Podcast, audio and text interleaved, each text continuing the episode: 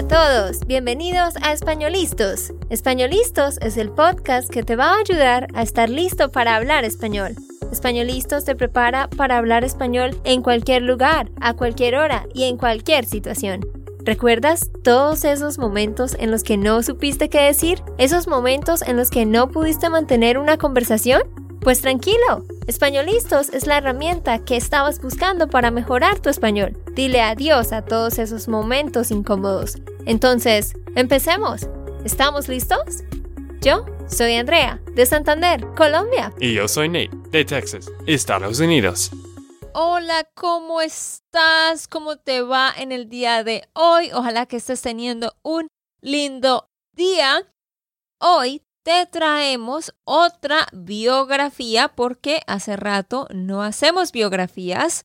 Vamos a estar hablando de Enrique Iglesias. Este es un cantante muy popular tanto en España como en Latinoamérica y bueno, realmente alrededor del mundo. ¿Cuánto conoces de las canciones de él, Andrea? Bueno, pues yo había escuchado de él eh, no me sé el nombre de todas sus canciones, pero sí sé que canta bonito y hay una canción que sí sé que es de él y es muy popular que se llama Bailando. Ah, sí, esto es un clásico. Esto es la única canción que conozco. sí, ajá. Entonces ahorita más tarde les vamos a mostrar un pedacito de la canción y de hecho les vamos a mostrar un pedacito de tres de sus mejores canciones. Así que, dinos, Nate, ¿quién es él? Bueno, ahora hablando un poco sobre los detalles de él. Su nombre completo es Enrique Iglesias Presler. Es un cantante, compositor, productor discográfico y actor nacido el 8 de mayo de 1975 en Madrid, España.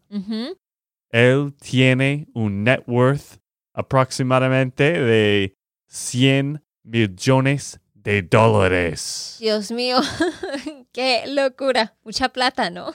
Sí, sí, como muchos de los actores y cantantes famosos, sí, obvio, él tiene una fama muy grande, ¿no?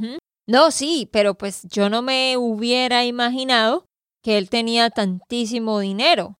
O sea, pues obviamente los cantantes ganan mucho, pero 100 millones de dólares, wow, muchísima plata. Qué bien por él, me alegro, me alegro. Sí, sí, claro. Pero yo, pues también, él estaba cantando por mucho tiempo. Sí, muchísimos años. Muchísimos años, porque cuando yo era un niño, un joven. Uh. sí, hace mucho tiempo. Bueno, cuando yo era en un el siglo pasado. cuando yo estaba en, en la escuela secundaria, él tenía... Secundaria. Secundaria, así.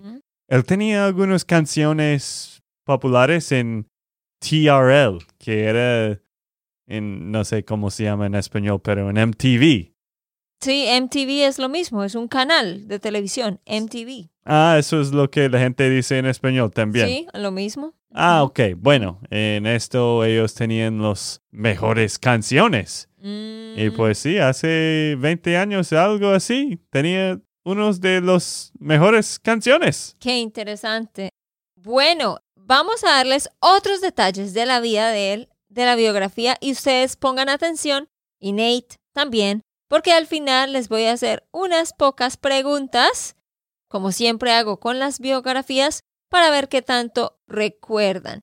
Pero antes te quiero recordar que tú puedes descargar la transcripción de este episodio. Solo debes ir a espanolistos.com y ahí vas a encontrar este episodio y puedes descargar la transcripción y la recibirás en tu correo. Listo, vamos con los detalles de él. Pues él es hijo de otro cantante internacional muy conocido que se llama Julio Iglesias. Y su mamá también es famosa. Es una hispano-filipina. Su nombre es Isabel Preisler.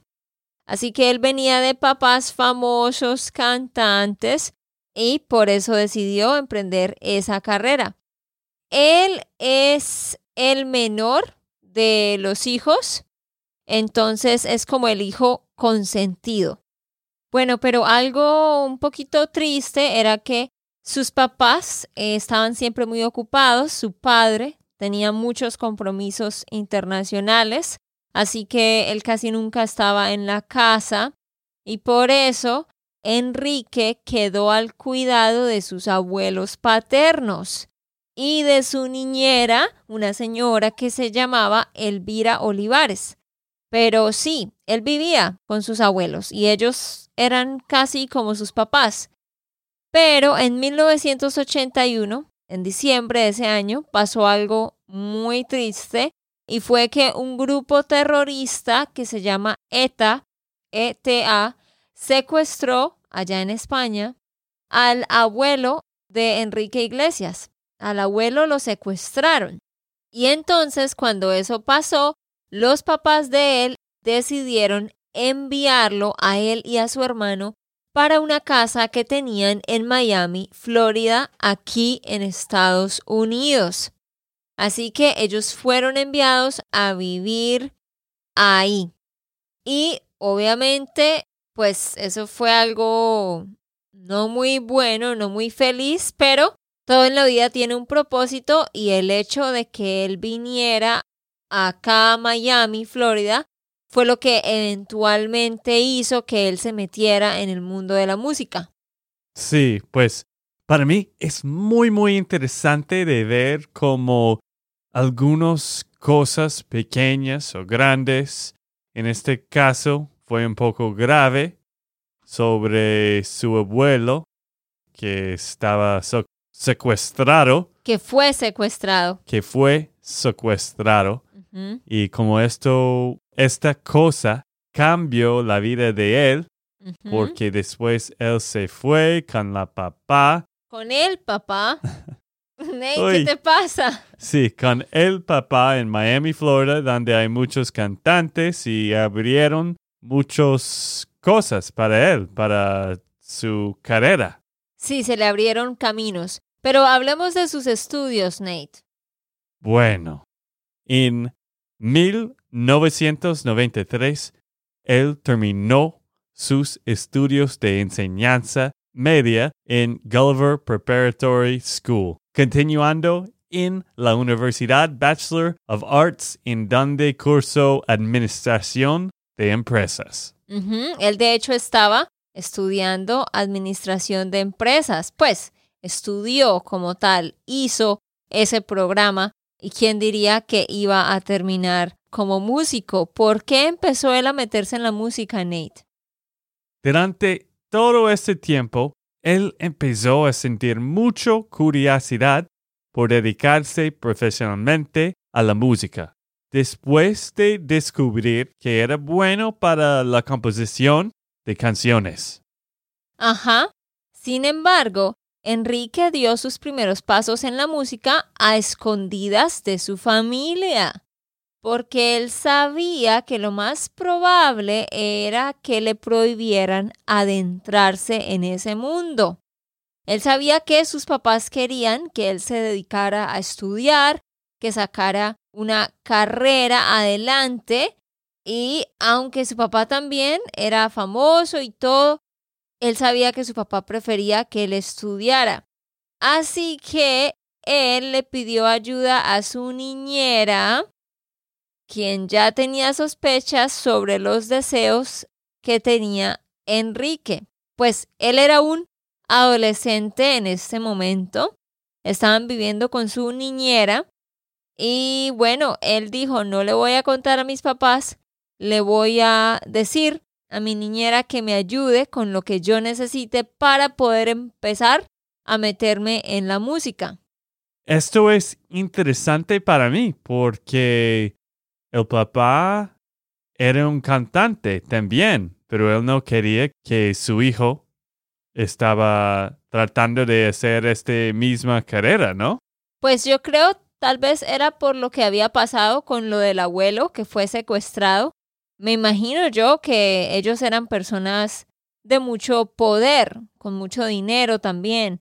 Entonces tal vez el papá de Enrique no quería que él fuera famoso para que manejara un bajo perfil y para que no estuviera en peligro, pienso yo. Sí, o quizás él sabía que esta carrera es, es muy duro. Sí, quién sabe. Pero algo interesante es que él le dijo a la niñera que lo ayudara y su niñera le dio 500 dólares. La niñera le dio 500 dólares a él. Y con eso él grabó un demo. Y con ese demo fue que él posteriormente o más tarde se dio a conocer en las compañías discográficas. Pero sí, vean qué interesante, fue por la ayuda de la niñera.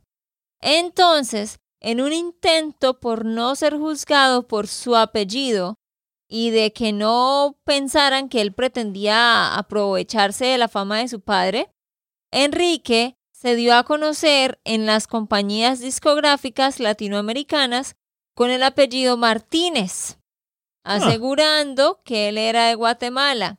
Sí, lo que pasa es que él no quería que la gente supiera que él era el hijo de Julio Iglesias, porque él no quería que asumieran que él era muy bueno solo por ser hijo de él.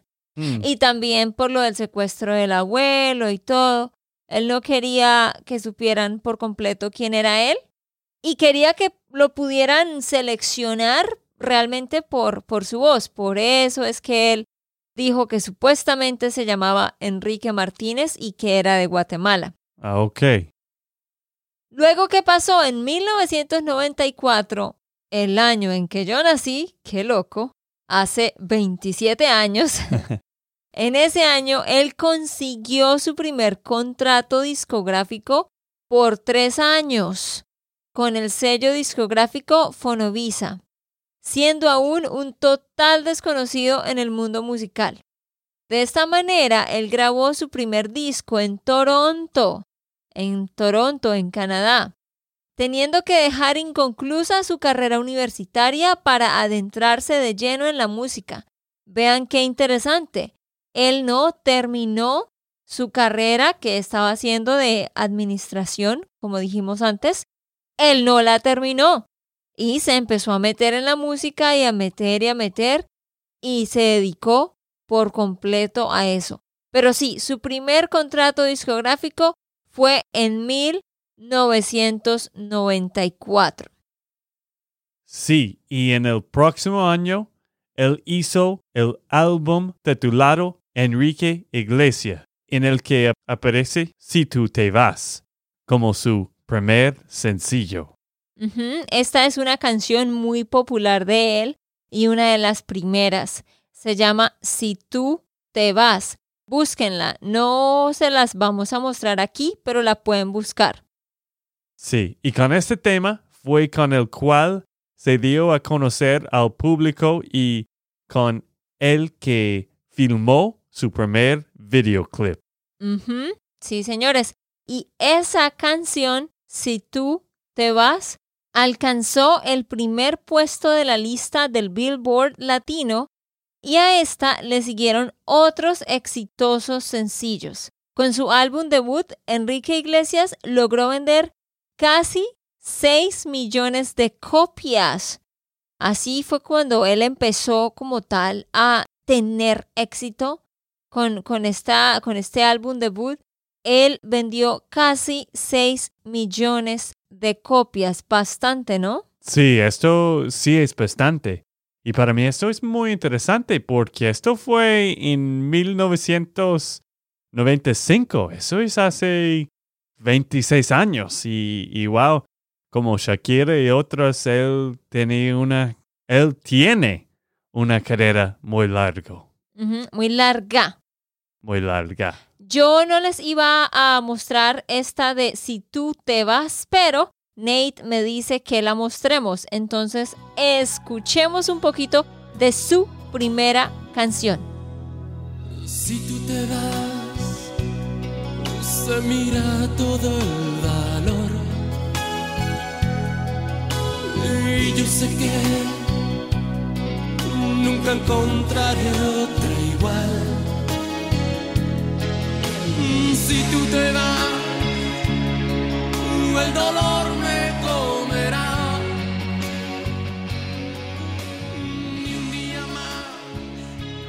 Bueno, si la quieren escuchar completa, vayan a YouTube y ahí escriben Si tú te vas de Enrique Iglesias. Antes de seguir hablando más sobre él, eh, quiero mencionarles el nombre de cinco de las mejores canciones que él tiene. Cinco de las canciones más populares son, número uno, Bailando, número dos, El Perdedor, número tres, Loco, número cuatro, Cuando me enamoro, número cinco, I like it, I like it, así en inglés, porque él a veces mete partes en inglés. Ustedes las pueden ir a buscar o sencillamente escriban el nombre de él en YouTube y ahí pues pueden escuchar toda la música que quieran. Me imagino que conoces esta canción. Bailando. Uy, Nate, qué voz, claro que sí. Y es que eso, No tengo un voz, por eso solo estoy diciendo una palabra.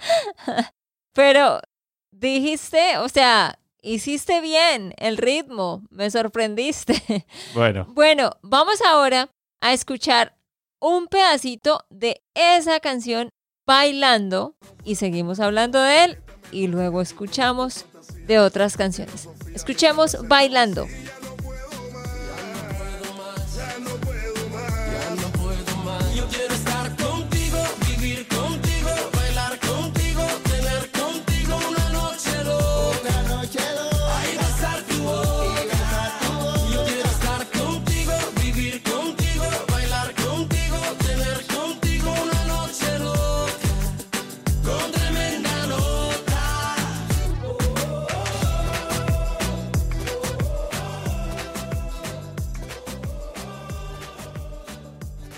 Esta canción bien popular aún todavía es muy muy pegajosa.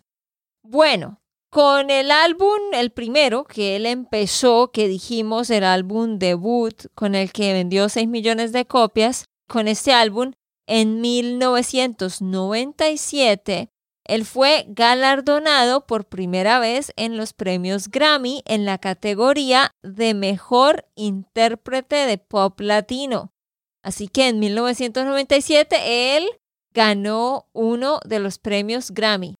Ese mismo año fue nominado junto a Julio Iglesias y también a Luis Miguel en la categoría de artista latino preferido de los American Music Awards. Y esta fue su primera nominación a estos premios. Así que en ese año fue nominado a dos premios diferentes. Y algo interesante e incómodo sucedió. Cuando él fue nominado para estos American Music Awards, él fue nominado junto con, como dije, su padre Julio Iglesias y Luis Miguel. Es decir, solo uno de ellos tres iba a ganar. Y su padre ganó, porque pues su padre pues ya tenía mucha más fama. Entonces él ganó, es decir, que su padre lo derrotó. Pero más tarde, en 1999, esa vez, pues ahí sí ganó Enrique Iglesias en esa misma categoría. Se ganó el premio de los American Music Awards. ¿Ok? Luego, eh, ¿qué pasó? En 1998, él lanzó al mercado su tercer álbum, que se llamaba Cosas del Amor. Y de este disco nacieron dos sencillos, Esperanza y Nunca te olvidaré, que conquistaron al público y llegaron a ocupar el primer puesto de las listas de Billboard. Ahorita más tarde escuchamos Nunca te olvidaré, pero ¿qué nos puedes contar más sobre Enrique Iglesias, Nate? bueno, un poco más detalles sobre él.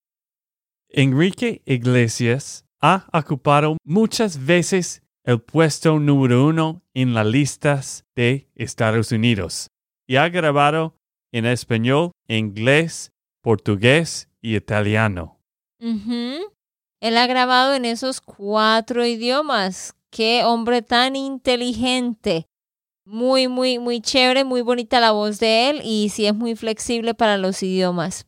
Y también él ha ganado más de 200 discos de oro y más de 100 discos de platino. Qué loco, eso es bastante. Ha ganado de verdad bastantes premios durante su trayectoria como músico. Y les quiero contar que pues él no solo canta, sino también escribe, compone y actúa. Él ha actuado en algunas series y en algunas películas incluso. Y también hace parte de la publicidad, es la imagen publicitaria de diferentes marcas. Él ha trabajado con diferentes marcas y pues eso obviamente también hace que gane más dinero, ¿no? Pero principalmente es cantante, sin embargo, hace estas otras cositas adicionales. Vamos a escuchar ahora una partecita de esa otra canción que se llama Nunca te olvidaré. Pueden pasar tres mil años. Puedes besar otros labios. Pero nunca te olvidaré. Pero nunca te olvidaré. Muy bien, pues espero que les haya gustado esa cancioncita. Ya saben, vayan a buscar a Enrique Iglesias. Lo pueden buscar, por supuesto, en YouTube o en Spotify, en cualquier parte. Y ahí eh, lo van a encontrar. Él tiene una voz muy linda y es fácil de entender. Sí, y algo que quiero agregar, yo sé que tenemos muchos estudiantes que le gusta la música y le gusta aprender español durante ellos están escuchando las canciones, ellos escriben las letras y todo eso, y eso es una muy buena manera de, de aprender español también si te gusta la música, ¿cierto? Ajá. Entonces, sí, ustedes pueden tratar de eh, escuchar la canción y escribir la letra. Eso es un buen ejercicio. Eh, sí, les recomiendo de verdad que escuchen cuando están manejando también. Sí, y pues nosotros tenemos esto en nuestra membresía también, donde tú puedes practicar y escribir las letras de las canciones y tenemos todo esto en nuestra plataforma. Sí, tú puedes ir a SpanishLandSchool.com slash member y ahí encuentras todos los detalles de nuestra membresía. Tenemos clases, diferentes tipos de lecciones, pero una de esas es la canción, donde escuchas una canción y vas a completar con las palabras que faltan. Así que vayan a revisar eso, pero antes de irnos queremos darles gracias a todos los que han dejado una reseña. Gracias por sus reseñas y vamos a leer una reseña de uno de ustedes. Esta reseña viene de Lucky Thermost y esta persona escribió, me gusta mucho. I listen to this podcast while at work and it makes the time fly by. Qué bueno, muchísimas gracias por esa reseña y ya sabes, si tú no nos has dejado una, ve a escribirla. Y también recuerda, tenemos otro podcast de 10 minutos, se llama Spanishland School. Si vas a tu podcast app, puedes escribir Spanishland School y ahí vas a encontrar otro podcast que yo hago donde les enseño gramática en tan solo 10 minutos. Ok, esto fue todo por el episodio de hoy. Esperamos que les haya gustado y que hayan aprendido. Y recuerda, si sientes que estás listo para aprender español, solo da un clic en Español Listos. No olvides dejar tus comentarios de lo que te gustó y los temas que quieres que tratemos. Suscríbete y déjanos tus reseñas. Españolistos les dice chao chao y hasta la próxima. Bailando. Uy, Nate, qué voz, claro que sí.